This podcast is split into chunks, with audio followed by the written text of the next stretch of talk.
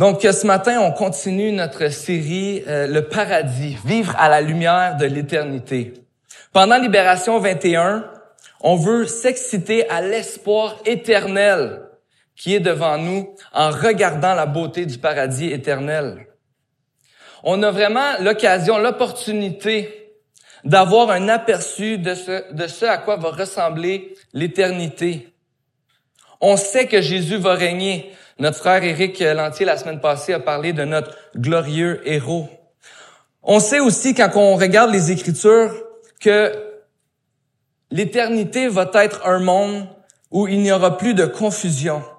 On va pleinement et toujours reconnaître le règne de Dieu et on va savoir qui on est.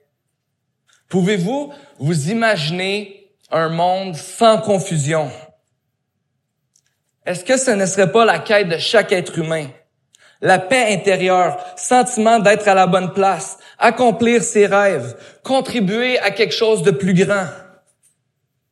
Désir d'un monde meilleur, sans conflit, sans injustice.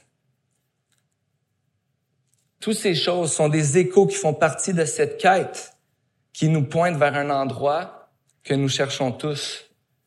Ce que certains appellent, ce qu'on pourrait appeler le paradis. Mais qu'est-ce que la Bible nous dit sur l'éternité? Sur ce à quoi ça va ressembler? Parce que bien qu'on, bien que souvent ici sur cette terre, on rêve à ces choses, on rêve d'un monde sans confusion, est-ce possible de s'imaginer vivre dans un monde où il n'y a pas de confusion? Et j'aimerais qu'on vous lire un, un passage ce matin dans l'Apocalypse au chapitre 21. Où l'auteur a cette vision, il voit quelque chose, il voit à quoi ressemble l'éternité. Puis il dit au chapitre 21 de l'Apocalypse, au verset 1, Puis je vis un nouveau ciel et une nouvelle terre, car le premier ciel et la première terre avaient disparu et la mer n'existait plus. Je vis descendre du ciel d'auprès de Dieu la ville sainte, la nouvelle Jérusalem, préparée comme une mariée qui s'est faite belle pour son époux. J'entendis une voix, une voix forte venant du ciel qui disait, Voici le tabernacle de Dieu parmi les hommes. Il habitera avec eux. Ils seront son peuple et Dieu lui-même sera avec eux. Il sera leur Dieu. Il essuiera toute larme de leurs yeux. La mort ne sera plus. Il n'y aura plus ni deuil, ni cri, ni douleur car ce qui existait avait disparu, avant a disparu. Celui qui était assis sur le trône, voici, voici, celui qui était assis sur le trône dit, voici que je fais toutes choses nouvelles. Il, ajouta, écris cela car ces paroles sont dignes de confiance et vraies. Puis il dit, je suis l'alpha et l'oméga, le commencement et la fin. À celui qui a soif, je donnerai à boire gratuitement de la source d'eau de la vie. Le vainqueur recevra cet héritage. Je serai son Dieu et il sera mon fils. Et il termine en donnant cet avertissement à ceux qui ne vont pas avoir cette relation avec lui. On va voir ça ce matin, mais il dit, quant aux lâches, aux incrédules, aux pécheurs, aux abominables, aux meurtriers, à ceux qui vivent dans l'immortalité, dans l'immoralité sexuelle, aux sorciers, aux idolâtres, à tous les menteurs, leur part sera dans l'étang de, ardent de feu et de souffle. C'est la seconde mort. Mais voici cette image que que Dieu nous donne en fait de ce à quoi va ressembler l'éternité. Un monde où il n'y a plus de confusion. Un monde où c'est clair que c'est Dieu qui règne. Un monde où il n'y a plus de douleur, plus de souffrance, plus de pleurs, plus de mort. le péché aura été vaincu et dans ce monde, il ne sera plus présent. Mais cette recherche et, ces désirs à l'intérieur de nous de vivre cette absence de confusion laisse souvent place euh, au découragement. On désire un monde meilleur où tout le monde est en paix, où il n'y a pas d'injustice. Nous-mêmes, on cherche à avoir de bonnes relations avec les gens autour de nous, mais bien souvent, c'est la confusion qui va régner. la haine et la guerre dans un monde qui proclame la paix comme peut-être jamais dans l'histoire. Un rêve d'absence d'intimidation. La solitude alors qu'on semble avoir tous les outils pour être connecté comme on n'a jamais pu l'être. La difficulté à exprimer nos sentiments. Est-ce que ça t'est déjà arrivé d'avoir euh, d'être au travail une journée puis de, d'avoir hâte de voir euh, ta femme ton mari le soir. j'ai hâte de passer un bon temps avec lui ou avec elle. J'ai hâte de, de pouvoir vraiment euh, lui dire, de la prendre dans mes bras puis lui dire à quel point que je l'aime. Puis là, tu rentres à la maison, puis c'est comme si tout d'un coup, tu sais pas t'exprimer. Tout d'un coup, il y a un petit quelque chose qui se passe, puis là, boum, dans le temps de le dire, tu t'es chicané avec ta femme, puis toute la journée, tu avais hâte de lui dire je t'aime. On vit toutes sortes de petites situations comme ça dans, dans le quotidien qui démontrent à quel point la confusion peut régner dans nos vies. Mais la plus grande confusion de l'humanité est de répondre à la question qui suis-je? Qui suis-je En effet, on passe notre vie à essayer de répondre à cette question qui suis-je? Et le problème de l'humanité, c'est qu'on a dit à Dieu, je vais répondre à cette question-là sans toi. Parce que la Bible nous montre que dans un monde parfait, les humains connaissent Dieu et savent qui ils sont. Par contre, on a dit à Dieu, j'ai pas besoin de toi. J'ai pas besoin de toi pour répondre à cette question-là. Je peux trouver ma propre identité dans ce que je fais. Je peux trouver ma propre identité dans ce que je fais qui va me donner ce que je vais déterminer qui va me donner de la valeur, qui va me donner de la sécurité ou qui va me donner un sentiment d'intimité. C'est ce que je fais qui détermine qui je suis. Et d'une part, on est très indépendant à vouloir déterminer pour nous-mêmes qui on est. Mais d'une autre part, on a besoin des uns des autres pour y arriver. Imaginez-vous ce matin si on faisait un petit jeu ensemble. À la jeunesse, là, il y a souvent des, jeux comme ça. On tasse les chaises, puis là, on fait des jeux. Si vous voyez la, story de la jeunesse cette semaine, là, il y avait un jeu vraiment fou. Il mangeait des beignes avec des... En tout cas, c'était vraiment... J'essaierai pas de le faire, je vais me blesser. Mais imaginez-vous ce matin, là, je dis, OK, là, on va faire un jeu ensemble. On va, on va tout enlever les chaises, on va les mettre sur le côté. Puis là, on va faire un, gros cercle. Puis tout le monde entre nous, on doit, on doit fitter dans ce cercle-là. Mais au milieu de ce cercle-là, on va faire un petit cercle. Juste un petit cercle, puis il y a de la place pour une seule personne dans toute la salle. Et c'est la personne qui, qui est dans le milieu du cercle, qui arrive à être dans le milieu du cercle, c'est elle qui détermine toutes les règles du jeu. C'est elle qui détermine comment les autres vont se comporter. C'est elle qui va déterminer qu'est-ce que les autres vont lui dire, qu'est-ce que les autres vont lui faire. C'est cette personne-là qui est dans le milieu du cercle qui va déterminer qu'est-ce qui est bien puis qu'est-ce qui est mal, qui va déterminer ce qui va lui apporter de la joie, du bonheur, qui va déterminer comment elle va gagner le jeu puis comment les autres vont se traiter euh, entre eux. Puis là, je dis go. Bon, il y en a peut-être qui vont comme se tenir dans le coin et vont dire moi je vais pas m'essayer. Mais dans notre cœur, je pense que chacun d'entre nous, on a ce désir en nous d'être, d'avoir cette place-là au milieu du cercle. Puis qui dit, c'est moi qui va décider qu'est-ce qui est bon pour moi puis qu'est-ce qui est bon pour les autres. Puis c'est moi qui va décider comment les autres vont me traiter. Je pense pas que c'est difficile euh, d'imaginer. C'est pas, c'est difficile. Je pense pas que c'est difficile d'imaginer la déception, la souffrance, la domination, la colère, peut-être même la haine qui va se produire dans ce jeu-là. Alors, si je trouve mon identité dans ce que je fais ou dans ce qui me donne de la valeur, de la sécurité, l'intimité, si c'est moi qui décide qui je suis et ce qui est bon pour moi, on peut s'imaginer assez facilement pourquoi ça va pas bien euh, dans le monde. Mais on peut aussi voir que c'est assez difficile, même impossible de laisser quelqu'un d'autre décider qui je suis. Ça prend un miracle. Et ça, c'est le message de l'Évangile c'est le miracle qu'on va... Euh, c'est le miracle qu'on voit accompli dans l'éternité, dans, dans Apocalypse 21. Et ce matin, on va regarder un texte ensemble qui nous montre comment on peut aspirer à, à ce désir, cette absence de confusion et finalement à cette paix qu'on recherche quand on regarde un endroit comme qui est décrit dans Apocalypse 21. Et je vous ai invité à tourner dans Éphésiens au chapitre 2.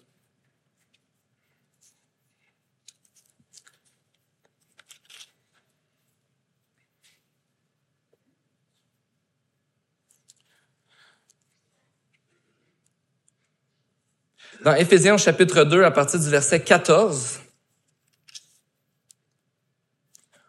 on peut lire. En effet, il est notre paix. Lui qui des deux groupes n'en fait qu'un et qui a renversé le mur qui les séparait, la haine. Par sa mort, il a rendu sans effet la loi avec ses commandements et leurs règles afin de créer en lui-même un seul homme nouveau à partir des deux, établissant ainsi la paix. Il a voulu les réconcilier l'un et l'autre avec Dieu en les réunissant dans un seul corps au moyen de la croix, en détruisant par elle la haine. Il est venu annoncer la paix à vous qui étiez loin, à ceux qui étaient près. À travers lui, en effet, nous avons les uns les autres accès au Père, auprès du Père, par le même esprit. Ainsi donc, vous n'êtes plus des étrangers ni des, résidents temporaires. Vous êtes au contraire concitoyens des saints, membres de la famille de Dieu. Vous avez été édifiés sur membres de la famille. Pardon, je continue à aller, mais je vais aller jusqu'au verset 19. Donc, vous êtes au contraire concitoyens des saints, membres de la famille de Dieu. Mais le verset 14 commence en, en disant, en effet, il est notre paix.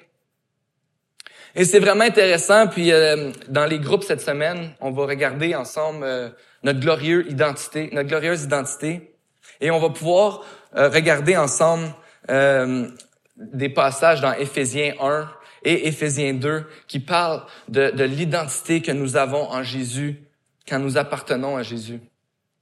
Mais ce matin, on va se, on va rester dans ce texte où on regarde ensemble Jésus qui est notre paix. Jésus qui nous donne une paix, qui nous réconcilie et qui nous dit qui nous sommes. La, paix qu'on voit dans ce, dans ce texte, dans Éphésiens, on voit que la paix est Jésus lui-même. Jésus est notre paix et il nous donne la paix. Et la Bible aborde beaucoup le thème de la paix. Et c'est important de, comprendre que la paix dont nous parle la Bible comporte plusieurs éléments. Quand on parle de paix dans la Bible, on parle certainement de l'absence de conflit, de l'absence d'hostilité entre deux parties, donc pas de guerre, pas de conflit relationnel. Mais la paix dans la Bible comporte un sens de repos. Un repos possible parce qu'on n'a plus besoin de travailler pour notre joie, pour notre abondance, pour notre identité. Parce que la paix qui nous est, qui, nous est donnée, qui nous est communiquée dans la Bible, c'est, c'est l'abondance de tout ce que Dieu veut nous donner. Quand on a la paix, on obtient tout, on comprend et on croit toute la valeur que, que, que l'on a. On obtient notre sécurité. On sait où se trouve notre sécurité et on, on sait, on, on est complètement aimé. L'état de la paix, c'est ce que nous avons tout. L'état de la paix, pardon, c'est ce que nous avons tout ce que nous avons de besoin et tout ce que notre cœur désire. Voilà la paix dont parle la Bible. Elle nous dit qui nous sommes. Elle répare nos relations brisées. Elle adresse les injustices. Elle brise la haine. Elle nous met en sécurité.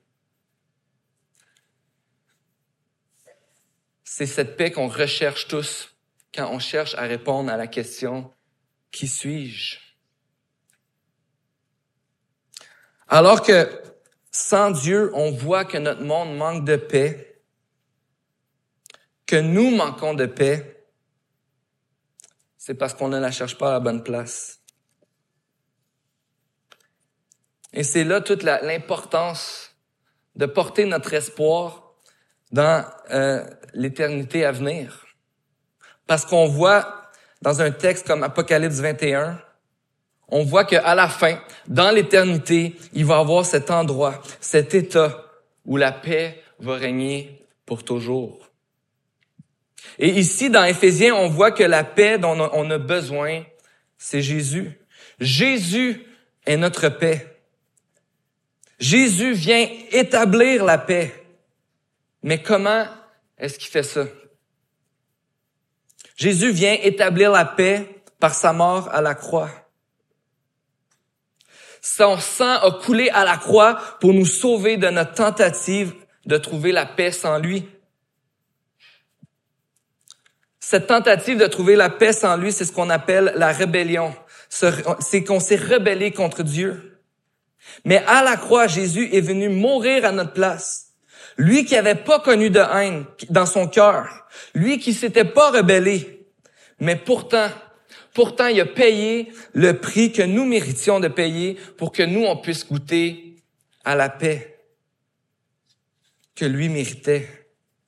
Que nous, on n'aurait jamais pu goûter sans lui. Et cette paix que Jésus nous donne, le texte nous dit qu'elle nous réconcilie. Cette paix nous réconcilie. En fait, c'est de cette manière-là que Dieu va chasser la confusion dans nos vies, en nous réconciliant. C'est-à-dire en rétablissant les choses comme elles devaient être avec Dieu et avec les autres, en nous disant qui nous sommes. Tout d'abord, Jésus, notre paix, nous réconcilie avec les autres.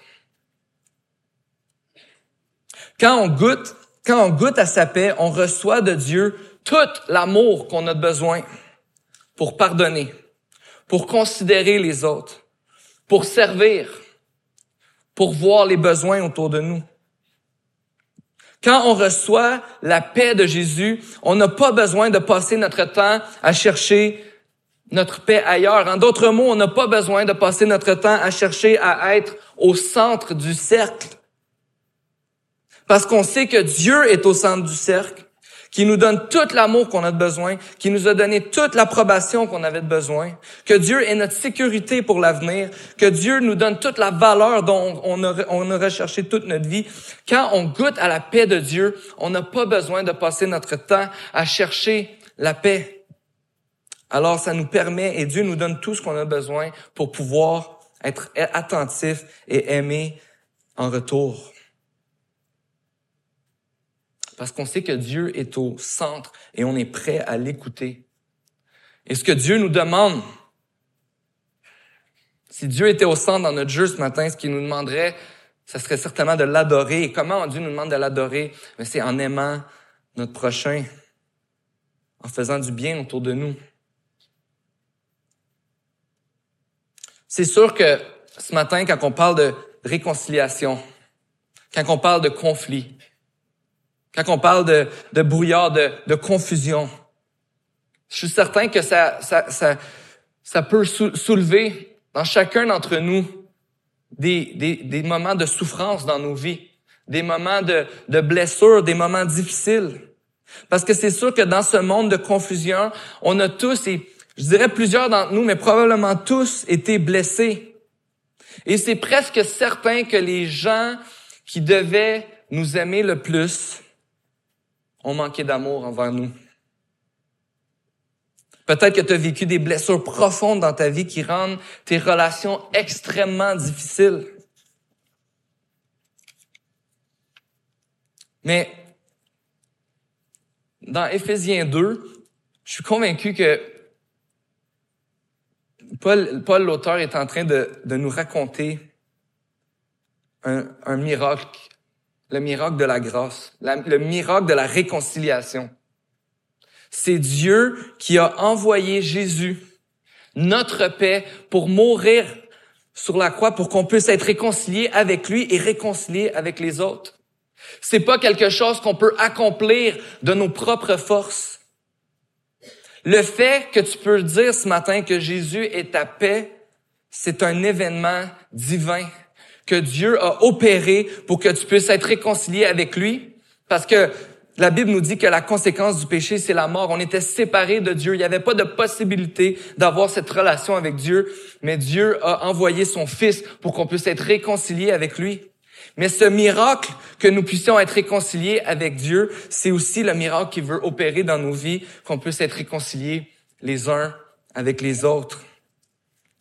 Parce que tout d'abord, Jésus t'appelle, veut te restaurer, même au plus profond de tes blessures pour que tu puisses être réconcilié avec des personnes que toi-même tu penserais impossibles aujourd'hui. Dans Éphésiens 2, on voit ce, ce, ce miracle, dans le fond, où Dieu réconcilie deux peuples, les Juifs et les non-Juifs, deux entités qu'on n'aurait pu jamais penser possible de réconcilier. Mais lui-même se fait un peuple pour l'adorer, pour que tous puissent faire partie de sa famille et être réconciliés les uns avec les autres. Et comme on vient de dire, on est réconciliés les uns avec les autres, mais Jésus, notre Père, nous réconcilie aussi avec Dieu. Parce que cette haine qu'on peut avoir, cette hostilité qu'il peut avoir les uns envers les autres, c'est d'abord avec Dieu que nous l'avions. Et il chasse la haine qu'on peut avoir envers lui en envoyant son Fils. Puis les effets de cette réconciliation dans nos vies sont importants. Tout d'abord, comme on a vu la semaine passée, Jésus est notre glorieux héros qui va régner pour toujours. C'est-à-dire que pour l'éternité, celui qui est au centre du cercle, c'est lui. Et tout ce qui sera dans sa, tous ceux qui vont être présents dans sa présence vont l'adorer, lui obéir pour toute l'éternité. Voici à quoi ressemble la fin de l'histoire. Voici ce qui va se passer. Voici ce que Dieu est en train de faire. Peut-être qu'il y a beaucoup de confusion, beaucoup de, de brouillard aujourd'hui, d'incompréhension, mais regarde, on a l'opportunité de voir à quoi ressemble la fin de l'histoire. Et à la fin de l'histoire, on voit que c'est Jésus qui règne pour toujours et tous ceux qui vont être là vont l'adorer pour l'éternité. Mais ce qu'on voit ce matin, c'est que, ce que Dieu va établir sa paix pour toujours. Apocalypse 21, plus de peur, plus de souffrance, plus de mort, plus de péché. Être réconcilié avec Dieu, ça veut dire qu'on va en bénéficier pour toujours. Mais être réconcilié avec Dieu, ça veut dire que nous savons qui nous sommes. Ça veut dire qu'on sait qui on est parce que Dieu fait de nous ses enfants. Dieu fait de nous une famille. Dieu nous donne une identité glorieuse qui va durer pour toujours. On, on est ses enfants et on fait partie de sa famille. Plus besoin de passer notre vie à rechercher qui nous sommes, ou mettre notre valeur, ou mettre nos espoirs, parce qu'on sait qu'on est enfant du Dieu vivant et qu'on fait partie de la famille de Dieu.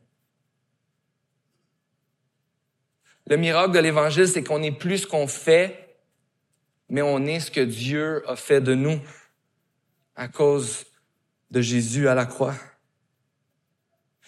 À cause que Dieu a envoyé son Fils Jésus pour que nous puissions être réconciliés avec lui et faire partie de sa famille pour toujours. Faire partie de sa famille, c'est le connaître, c'est l'adorer, c'est lui obéir, puis c'est aussi de pouvoir le faire connaître.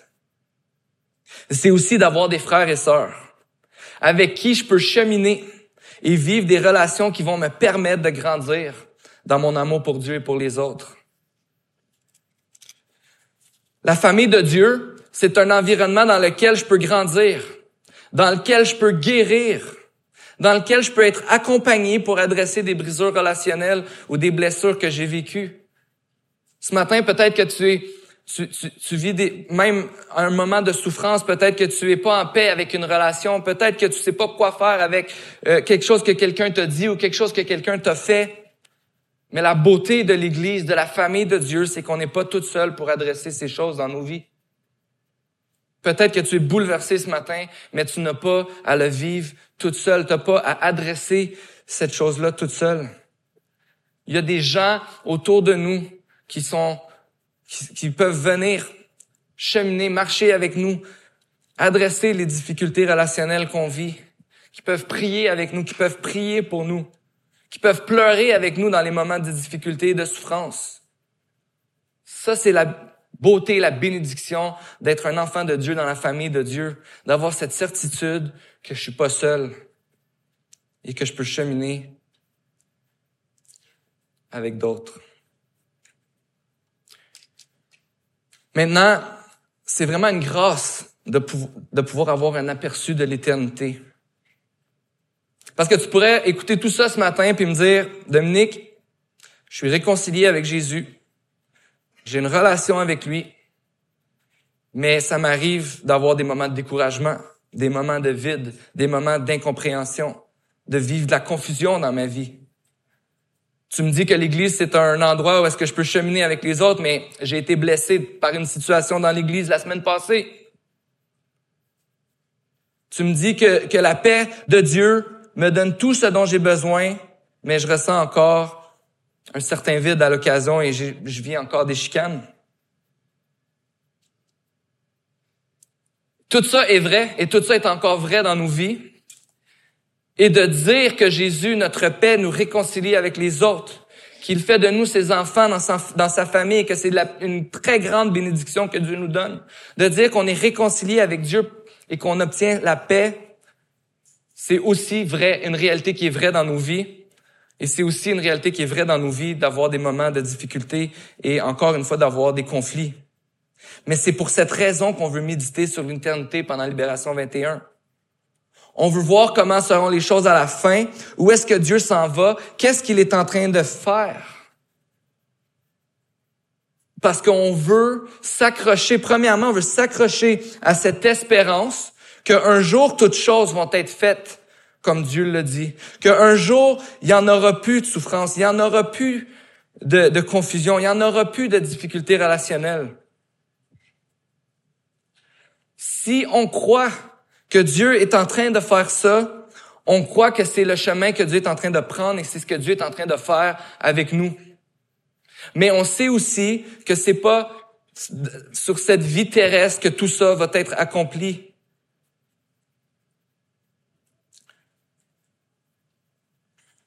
Mais ce que la Bible nous enseigne, c'est que bien que l'on a déjà obtenu la paix de Dieu, elle ne fait pas encore complètement effet dans nos vies. Bien que nous pouvons nous réconcilier les uns avec les autres, nous ne sommes pas encore complètement débarrassés de la colère, la haine, de notre capacité de bousiller des relations. Bien qu'on soit que nous soyons déjà réconciliés avec Dieu, on n'est pas encore complètement débarrassé de notre désir de choisir sans Dieu qui nous sommes. Donc, notre vie sur Terre est certainement une vie où on a besoin de combattre, de combattre pour obéir à Dieu, pour faire le bien que Dieu nous demande.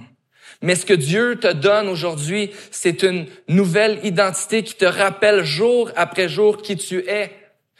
Dieu te rappelle jour après jour qui tu es et comment tu dois agir à la lumière de cette nouvelle identité-là.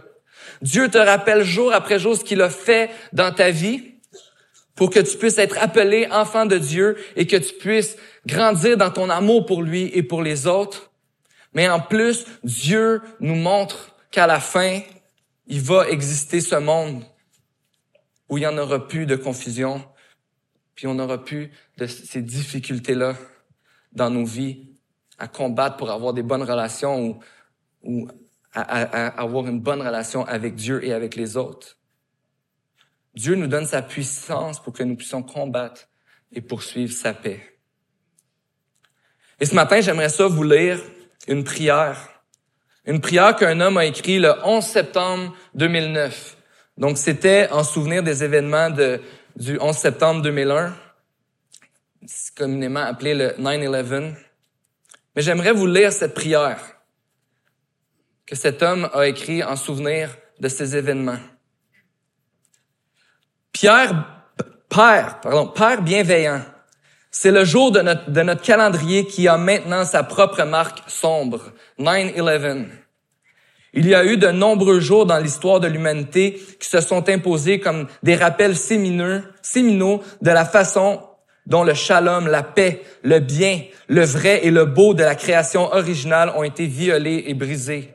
Mais dans ma vie, rien n'a été plus graphique et flagrant que le 11 septembre 2001.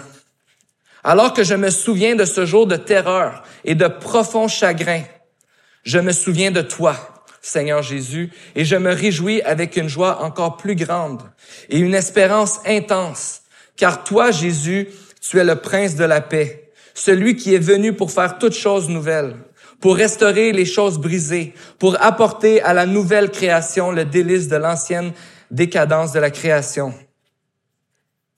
Tu es l'artisan de paix par excellence, dont la vie et la mort ont été une semence de paix pour assurer une récolte éternelle de justice, le bon alignement de toutes choses, la réorganisation de la, façon dont toutes choses sont censées être et seront à cause de qui tu es, Jésus, et de ce que tu as déjà accompli et de ce que tu es en train de faire un jour. Un jour, il n'y aura plus de mort, de deuil, de cris ou de douleur. Il n'y aura ni terreur ni larmes. Il n'y aura plus de brisures, plus de chagrin, ni même de brûlure d'estomac. Plus de trafic d'êtres humains, ni même de caries dentaires. Plus de guerre, ni même d'inquiétude. Plus de mal, ni même d'envie. Plus de pauvreté, ni même de bouderie. Plus d'injustice, ni même de chiolage. Plus de pas encore, pas assez ou pas maintenant. Ainsi, nos actions en toi, Roi Jésus, ne sont pas vaines. Grâce à toi, nous pouvons et devons vivre comme des artisans de paix, semant la paix de l'évangile du royaume, avec l'assurance absolue qu'une moisson de justice est en train de s'élever et sera récoltée. Nous te louons car ton nom est rédempteur, réconciliateur, restaurateur. Nous crions vraiment fort, Maranatha, viens Seigneur, Jésus, viens. En attendant ce jour, Donne-nous toute la miséricorde, la grâce et la paix dont nous avons besoin pour ce jour. Alors nous prions Amen avec joie et espérance. Voici la paix qui nous dit qui nous sommes, qui sache toute confusion et que nous allons bénéficier pour l'éternité. Prions ensemble.